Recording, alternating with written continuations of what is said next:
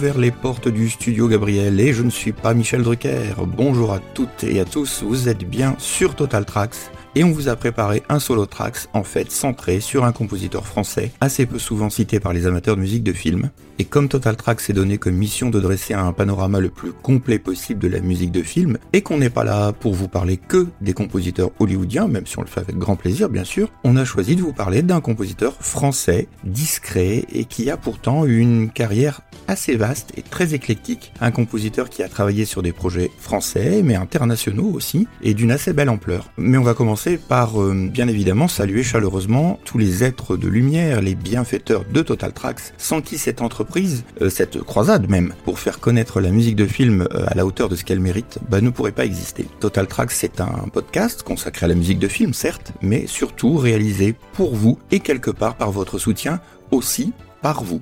Alors, pourquoi a-t-on ouvert ce podcast sur le générique de Champs-Élysées de 1982 Eh bien parce qu'il nous est apparu que cela constituait en réalité la première incursion du compositeur Jean-Claude Petit, puisque c'est de lui dont il s'agit, dans la musique non liée à la chanson et en particulier à la variété française. Jean-Claude Petit est né en 1943 à Vers-sur-Marne, près de Paris. Son père, instituteur et musicien amateur de jazz, et sa maman, pianiste, se rendent bien compte que leur fils n'est pas très très passionné par l'école, mais qu'il l'est bien davantage par la musique et qu'il a un vrai don pour le solfège. Il réalise donc des études de musique au Conservatoire national supérieur de Paris, d'où il sortira avec rien moins que les premiers prix d'harmonie, de fugue et de contrepoint, parallèlement à une activité de pianiste où il accompagne de petits orchestres de jazz, puis des pointures comme Dexter Gordon ou Stan Getz quand même. Ensuite, à partir de 1966, et donc il n'a que 23 ans, il fait énormément euh, d'arrangements orchestraux pour des vedettes de la variété française comme Claude François, Julien Clerc, Sylvie Vartan, Serge Lama entre autres, et même des artistes euh, comme John Baez ou Marchoman. Les tubes que tout le monde connaît, principalement ceux de Claude François, et qui sont encore prisés aujourd'hui, bah, ne seraient pas du tout ce qu'ils sont sans les arrangements de Jean-Claude Petit. À vrai dire, on lui donnait souvent une maquette grossière à la guitare ou au piano qu'il réarrangeait pour tout un orchestre de cuivre, de cordes, sans oublier la section rythmique. Son talent est tel qu'il compose carrément plusieurs succès entièrement seul, comme par exemple Il a neigé sur Yesterday de Marie Laforêt. Alors Jean-Claude Petit a été un travailleur de l'ombre, entre guillemets, pendant longtemps, employé euh, par euh, beaucoup pour ses talents d'orchestrateur, arrangeur, compositeur. Il est d'ailleurs repéré par Michel Magne, qui utilisera ses services euh, sans être toujours crédité par ailleurs. Mais c'était une pratique courante à l'époque et ça l'est encore aujourd'hui. Sa première expérience pour la musique à l'image est un peu étrange puisque le cinéaste Alejandro Jodorowsky tombe amoureux d'un 33 tours, un LP composé par Jean-Claude Petit en 1978, qui tourne essentiellement autour de la musique synthétique. Il en achète les droits pour son film, un, drame qui s'appelle Tusk en 1980. Jean-Claude Petit euh, travaillera d'ailleurs sur le montage de la musique de ce film, à la demande du réalisateur, mais sans écrire véritablement une note spécialement pour le film. Alors au début des années 80, il commence à sentir qu'il a fait le tour du monde du showbiz, hein, même s'il dirige encore l'orchestre pour des émissions telles que euh, Star ou euh, Champs-Élysées. Il veut écrire sa propre musique sans devoir coller à une, une ritournelle rudimentaire. Et c'est Gérard Mordilla qui lui donne sa chance en premier pour le film Vive la sociale en 1983 par l'intermédiaire du producteur qui était ami avec Michel Berger, et ce dernier, euh, Michel Berger, lui a soufflé le nom de Jean-Claude Petit. Alors Vive la sociale, c'est un film assez engagé, de gauche, disons-le, avec un fort sous-texte social, bien entendu, hein, vu le titre. Le réalisateur qui va euh, nouer une euh, assez longue collaboration et une amitié même avec Jean-Claude Petit, lui avoue qu'il n'aime pas vraiment la musique de manière générale, mais qu'il sait ce qu'il veut pour son film. Et Jean-Claude Petit écrit donc la musique du film selon les quelques indications du réalisateur avec quelques chansons, dont une qui est assez amusante intitulée Kubasi Kubano, qui est sortie en 45 tours à l'époque, mais il n'existe euh, malheureusement rien d'autre de disponible. Alors on ne va pas vous passer ici euh, la chanson parce que finalement, bah, c'est une chanson et que ça serait injuste de commencer à parler de la musique de Jean-Claude Petit par ce biais-là, puisqu'il avait quand même décidé, plus ou moins, de laisser derrière lui le monde de la variété, et on verra un peu plus loin que le destin, finalement, beaucoup à l'œuvre dans la carrière du compositeur, finira par le rattraper. Alors pour passer en revue la carrière assez longue de ce compositeur, on va commencer par euh, parler un peu d'un petit film pas très connu qui s'appelle Le Caviar Rouge euh, de 1985. Il s'agit euh, d'une adaptation par Robert Hossein du roman de Frédéric Dard. Alors de quoi il s'agit Il s'agit de deux espions soviétiques qui sont interrogés par leur chef qui suspecte l'un d'eux d'être l'auteur de l'assassinat d'un troisième espion. Cette sorte de huis clos à consonance politique, évidemment assez forte, hein. Hossein et, et Dar étant réputés pour être un petit peu des poils à gratter dans, le milieu, a trouvé écho chez Jean-Claude Petit, qui lui aussi d'ailleurs est plutôt engagé, plutôt engagé à gauche. Il écrit en collaboration avec Claude Michel Schoenberg la partition du film avec un thème assez touchant, mélancolique, aux frontières du désespoir même, et de la déception de l'idéologie communiste ou de ce qu'elle a pu être, et c'est porté par la flûte de pan du maître roumain euh, Gheorghe euh, qui lui aussi euh, a connu un petit peu les affres du communisme en mode roumain.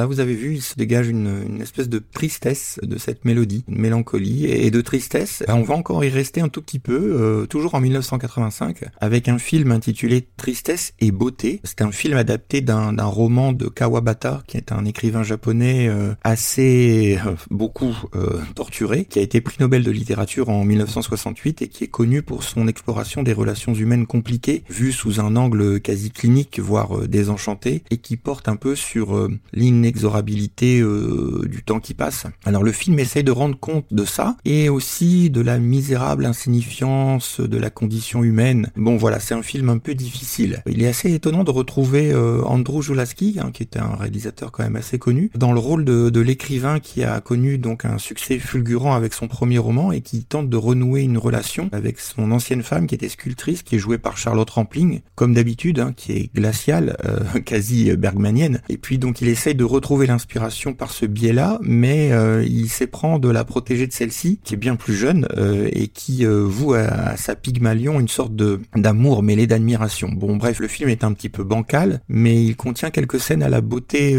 diaphane, flottante, comme si elle était un petit peu hors du temps. Et c'est un peu ce que Jean-Claude Petit essaie de retranscrire dans sa musique, comme vous allez pouvoir le constater avec l'extrait qui arrive là, où on a un saxophone qui plane comme ça un petit peu au-dessus d'une nappe de cordes et où il y a un piano réverbéré euh, qui semble vouloir lui donner la réplique mais un petit peu timidement. Voilà, vous allez voir, c'est une jolie musique et un tout petit peu étrange.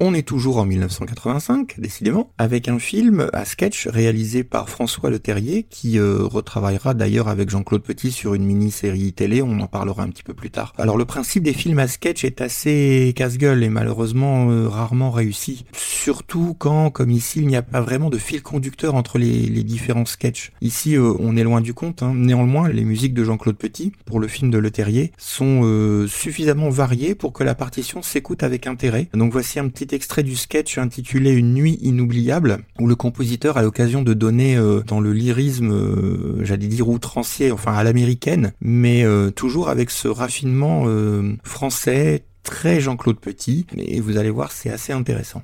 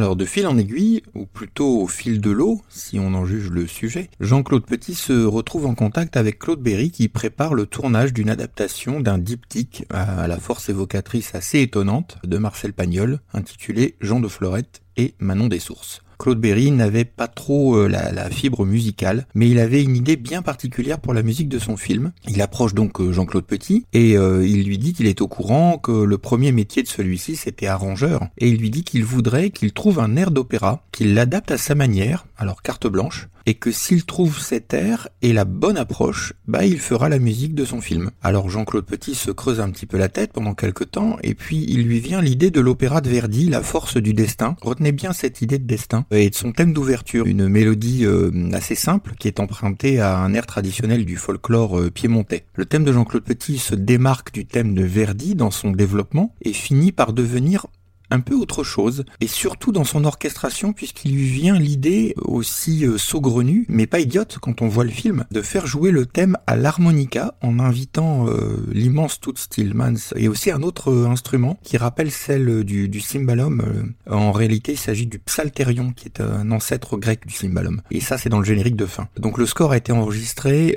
avec l'orchestre philharmonique de Paris, et le film et sa musique ont fait littéralement le tour du monde, ce qui va ouvrir les porte de beaucoup beaucoup de pays euh, à Jean-Claude Petit. Allez, on écoute ce morceau absolument sublime de cette musique qui prend au trip avec les images et qui reste très poignant sans les images. Cela sera sans doute le premier euh, coup de maître du maestro, mais il n'y en aura pas qu'un seul. Je vous laisse avec ce thème assez magnifique.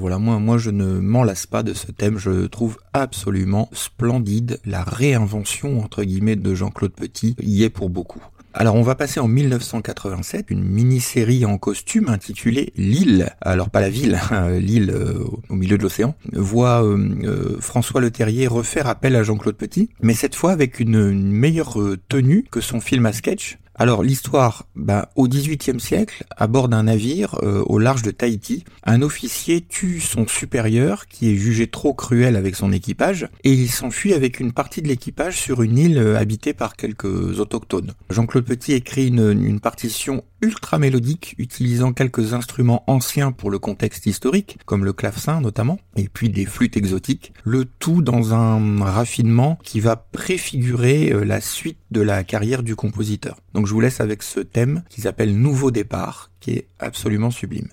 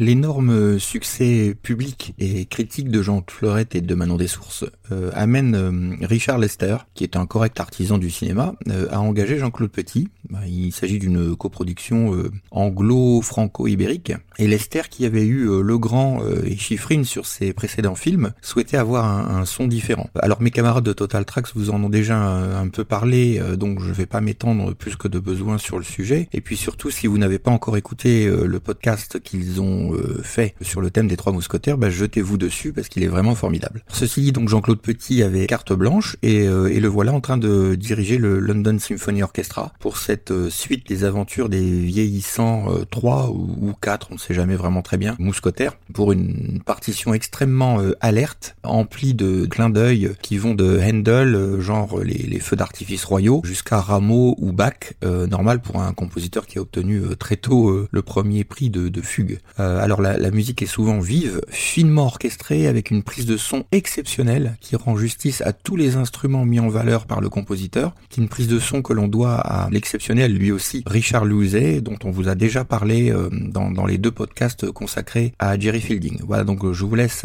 avec les aventures du retour des trois mousquetaires et le thème intitulé Opening.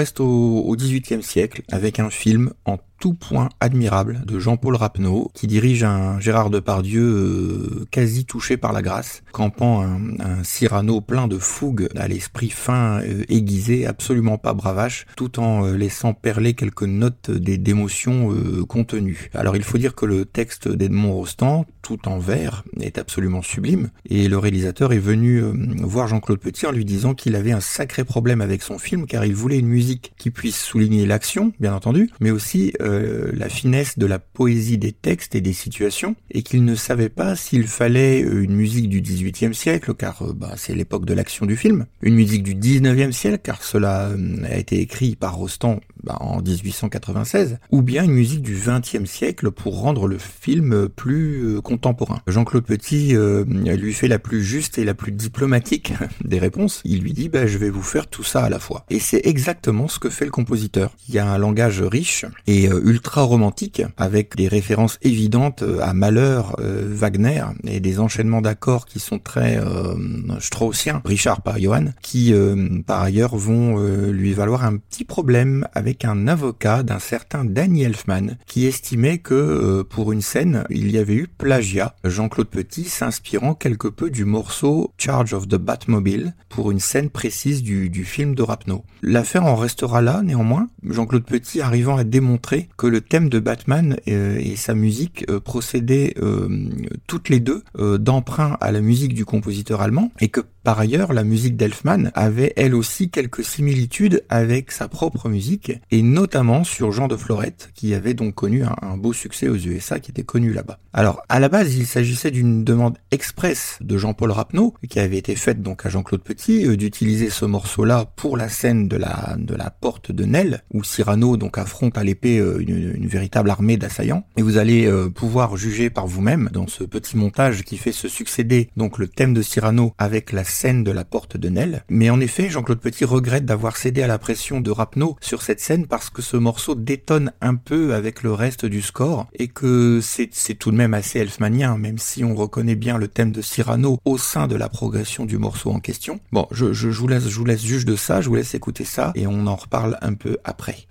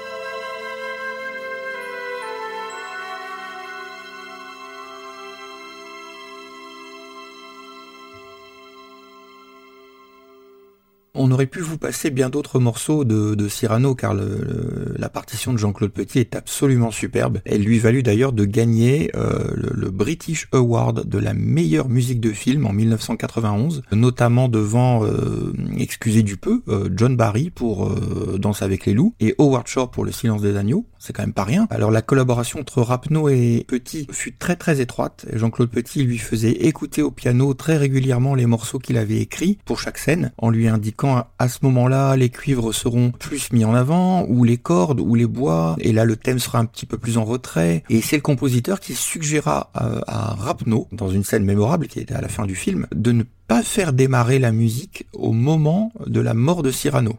Alors, je, suis désolé, je spoil un peu, mais en même temps, si vous n'avez jamais lu la pièce de Rostand ou vu le film, bah, vous devrez le faire juste euh, après ce podcast, parce qu'il s'agit de deux monuments incontournables de la culture française. Alors, donc, euh, il demande à Rapneau de laisser se terminer la scène quelques secondes avec juste le bruit du vent dans les feuilles et absolument rien d'autre. Et l'effet sur le spectateur est indéniable. C'est un peu comme si, au moment où euh, Cyrano rend son dernier soupir, le spectateur se retient de respirer et que la musique lui permet de revenir à la vie ensuite, ce qui fait naître l'émotion. C'est vraiment l'exemple typique, selon moi, d'une collaboration extrêmement réussie entre un réalisateur et son compositeur. On va rester dans l'émotion, plus contemporaine cette fois, avec le très beau film de d'Henri Verneuil euh, qui s'appelle Meirig et euh, qui veut dire maman en arménien, qui a été réalisé donc en 1991 et qui euh, connaîtra une, une suite l'année suivante avec le film 588 rue Paradis, qui raconte l'histoire d'une famille arménienne fuyant le, le,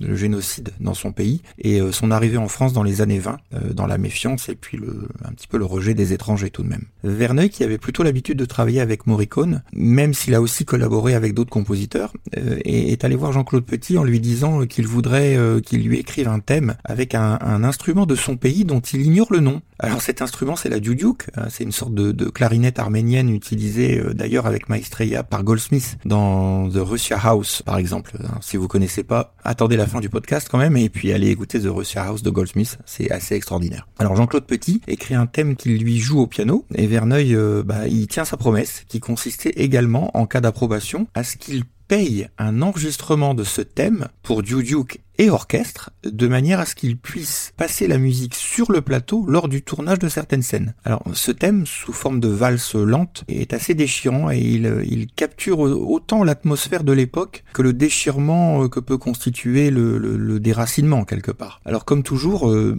l'écriture est ultra fine, ciselée, euh, très recherchée. Chez Jean-Claude Petit, il y a souvent un, refus de la facilité harmonique et mélodique, tout en essayant quand même d'accrocher l'oreille du spectateur d'abord, puis du mélomane ensuite. On vous conseille euh, le, double album sorti récemment chez Music Box Records. C'est vraiment un double disque euh, assez intéressant. Je vous laisse avec le sublime thème de Meyrig.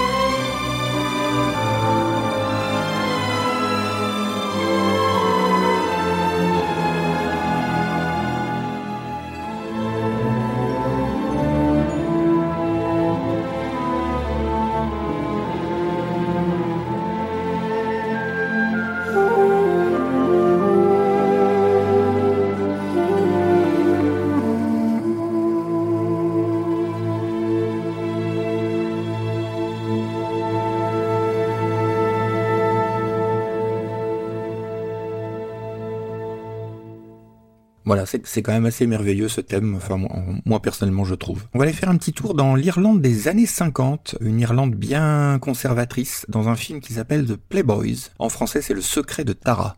Alors dans ce film, il y a la jeune et très très jolie Tara, qui est interprétée par euh, Robin Wright. Cette Tara est pointée du doigt par toute la communauté euh, car euh, elle élève seule une petite fille dont elle refuse de dire qui est le père. Alors un policier un peu un peu porté sur la bouteille, qui est joué par l'excellent Albert Finet, lui fait la cour depuis un bon petit moment, mais mais rien n'y fait. Et, puis un jour arrive une troupe d'acteurs de théâtre et Tara va s'éprendre de, l'un d'entre eux. Alors c'est un petit film assez sympathique, hein, une, une sorte de comédie dramatique sentimentale avec un happy ending où Tara partira de son village avec sa fille pour faire l'actrice de théâtre sur les routes. Euh, la musique de Jean-Claude Petit est vraiment vraiment très jolie avec quelques accents irlandais assez discrets pour éviter le côté carte postale d'usage dans, dans, ce genre de film. Il y a chez Jean-Claude Petit le, le, même niveau euh, d'érudition et de science de l'écriture orchestrale que chez un autre compositeur euh, que j'affectionne énormément, américain celui-là, capable d'une grande subtilité et de clin d'œil malicieux aux, aux œuvres du passé, un certain Michael Kamen dont je pense on vous reparlera. Alors ce morceau va vous le prouver, je crois, euh, avec une, certaine netteté. Donc je vous laisse avec les end credits euh, de The Playboys.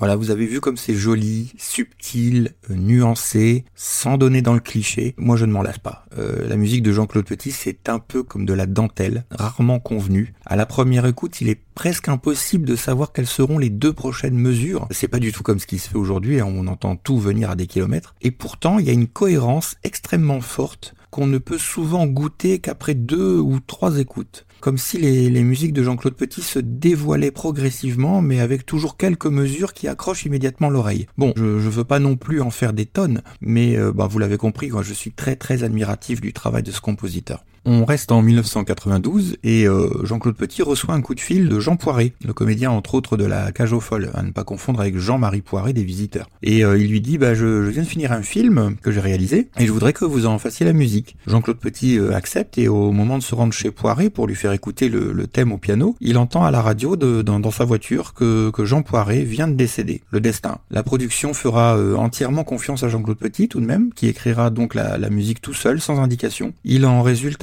une mélodie euh, douce, amère et ironique, une atmosphère qui sera encore amplifiée avec le texte d'Alain Souchon pour la chanson adaptée du film, où euh, Jean-Claude Petit a une occasion aussi de montrer son amour pour les ornementations un peu jazzy. Et vous reconnaîtrez sûrement quelques accords usuels, mais subtilement arrangés pour cordes et puis des, puis des appoggiatures. Alors en général, l'appoggiature c'est une note qui n'a rien à faire dans la mélodie et qui vient se caler, souvent comme une petite virgule avant et parfois après une note de la mélodie qui a déjà été exposée. Ce thème est une petite merveille, alors on va pas vous passer euh, la, chanson, qui est bien aussi, hein, mais le générique de, début sur ce thème euh, assez poignant.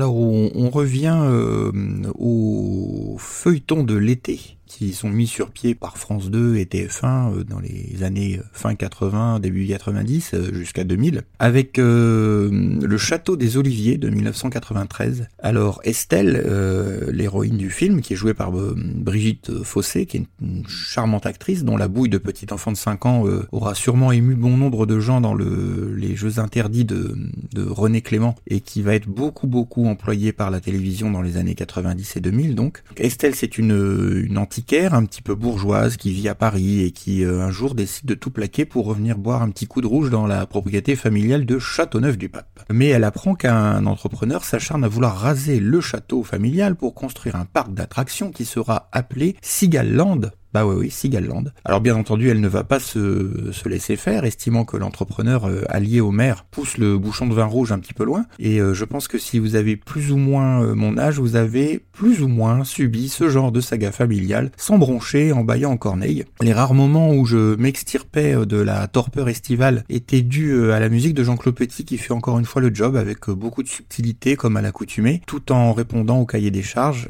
faire une mélodie qui soit adaptable en chanson et, d'ailleurs la chanson interprétée par euh, Fabienne Thibault connaîtra un, beau succès jusqu'à devenir le prototype des chansons à faire pour ce genre de série. Mais euh, c'est la partition instrumentale pure qui va nous intéresser ici, d'abord avec un, thème nostalgique à la guitare acoustique et au piano, thème dérivé d'ailleurs de la mélodie principale, très épuré, suivi d'un thème plus enlevé qui sent bon les, danses provençales avec un, fifre pour évoquer euh, sans doute le, le flûtet provençal, la petite flûte à trois trous qui permet plus de, de variations sur un, rythme médiéval qui évoque aussi un peu le, quintet euh, estampille. Alors ce morceau est intitulé euh, Suite provençale et c'est encore une fois euh, superbe, je vous laisse juger par vous-même.